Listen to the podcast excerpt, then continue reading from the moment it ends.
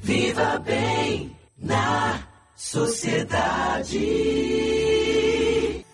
Vocês sabem que eu adoro pets, em especial cachorros, né? Quem tem cão em casa, é, quem tem gato em casa, qualquer tipo de pet, sabe que os cuidados vão muito além do que apenas o essencial, que é o cartão de vacinas, alimentação, água fresca, amor e carinho. Existem outros cuidados de saúde que também é, precisam ser tomados. É por isso que a gente está conversando aqui hoje com a veterinária e coordenadora da Clivete Unifax, Simone Freitas. Doutora Simone Freitas, muito bom dia, doutora. Bom dia. Doutora, atendimento oftalmológico para pets. Tem muita gente que ainda não sabe que existem especialidades também, né, para cães e gatos, e que existem inclusive raças que têm mais doenças ou de pele, oftalmológicas, é, doenças ortopédicas, por, por causa das próprias características, né?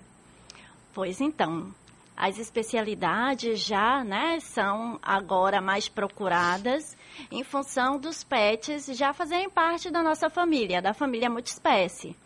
Então, é necessário sim saber quando levar o seu pet para um especialista. Independente de levar para um clínico geral, há situações que podem ser levadas diretamente ao especialista.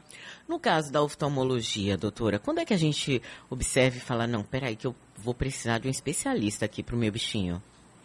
Bem, há alguns sinais que podem fazer com que você procure de imediato um especialista. Um dos sinais é, por exemplo, o olho está muito vermelho, tem aquela remelinha, aquela secreção, ou então o pet está coçando, é, né, passando a patinha insistentemente ou esfregando a carinha no chão ou nos móveis. É, pode surgir situações de mudança de coloração do olho. Então, qualquer situação que o seu pet esteja desconfortável ou que você observe mudança de coloração, irritação, presença de secreção, o ideal é levar logo ao oftalmologista. Da mesma forma que acontece com a gente. Quando a gente sente algo no olho que incomoda e dói muito, e nos cães e gatos dói muito mais do que na gente, só que eles não sabem falar. É? E aí eles fazem o quê? Normalmente passam a pata, doutora? Normalmente eles passam a pata, ou então eles ficam com o olhinho fechado, como se estivesse hum. sentindo muita dor. Então, é um sinal de dor quando ele está com o olho fechado, que tem dificuldade de abrir. Você olha, um olho está mais fechado, o outro está mais aberto. Então, esse é um sinal característico de dor. Então, você deve buscar imediatamente um profissional, e nesse caso, o oftalmologista. Tem é, a, alguma raça que tem mais tendência a ter problemas oftalmológicos? Sim, principalmente os braquicefálicos. O que, que é isso, doutora? Bem, vamos lá. Tanto os gatinhos quanto os cachorros, que têm aquela estrutura anatômica da, da cabeça mais batidinha, focinho batidinho, como um shih tzu, como um persa. Hum pug. Então, como um pug. Que tem um é... olhão maior, Isso. assim. Aqui pronto, olhão. Mas, por exemplo, um pincher, que também tem um olho um pouco mais saltado. Sim. Todos esses animais têm o globo ocular mais é, exposto.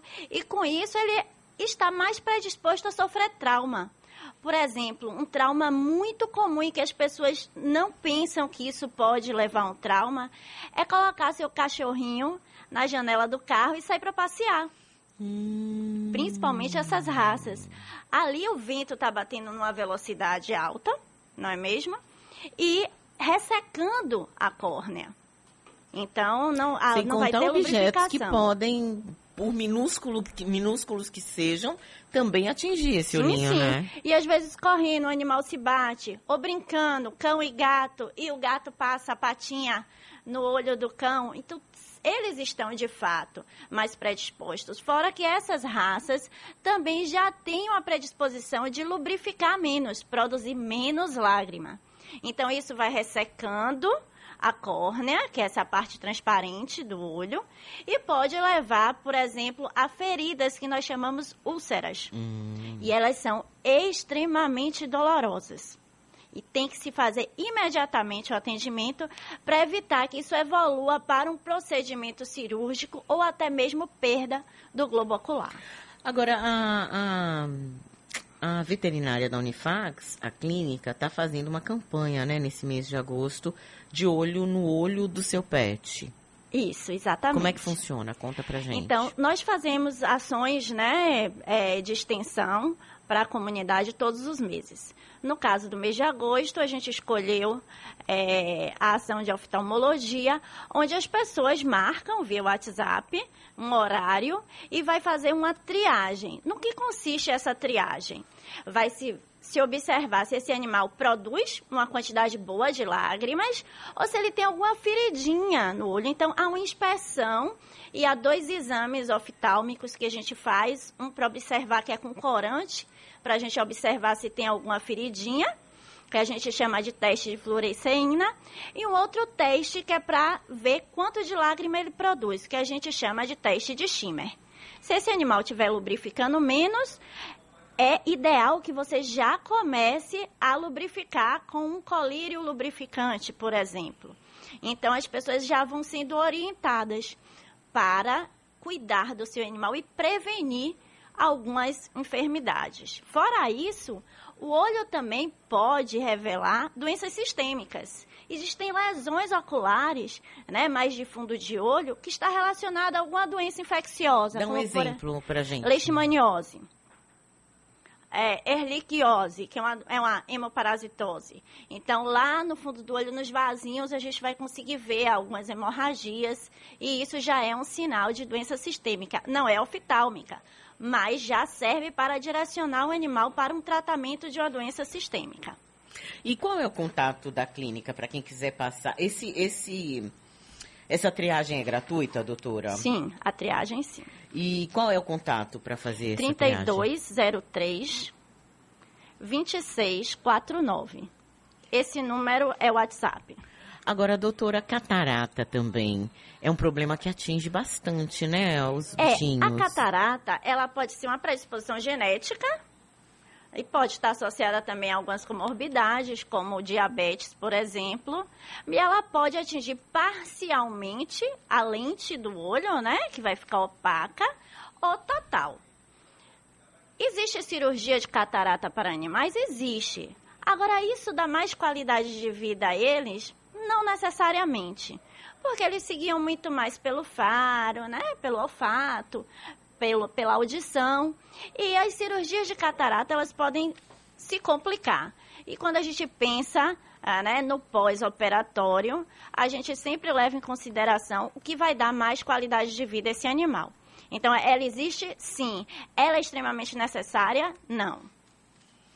E qual outra doença? Porque a gente ouve falar muito de catarata, doutora. Qual outra doença comum nos olhos dos bichinhos? Em especial para gatos e para cachorros. Pronto. Uma muito comum são as úlceras, como eu lhe falei. É. Certo? É uma feridinha na córnea.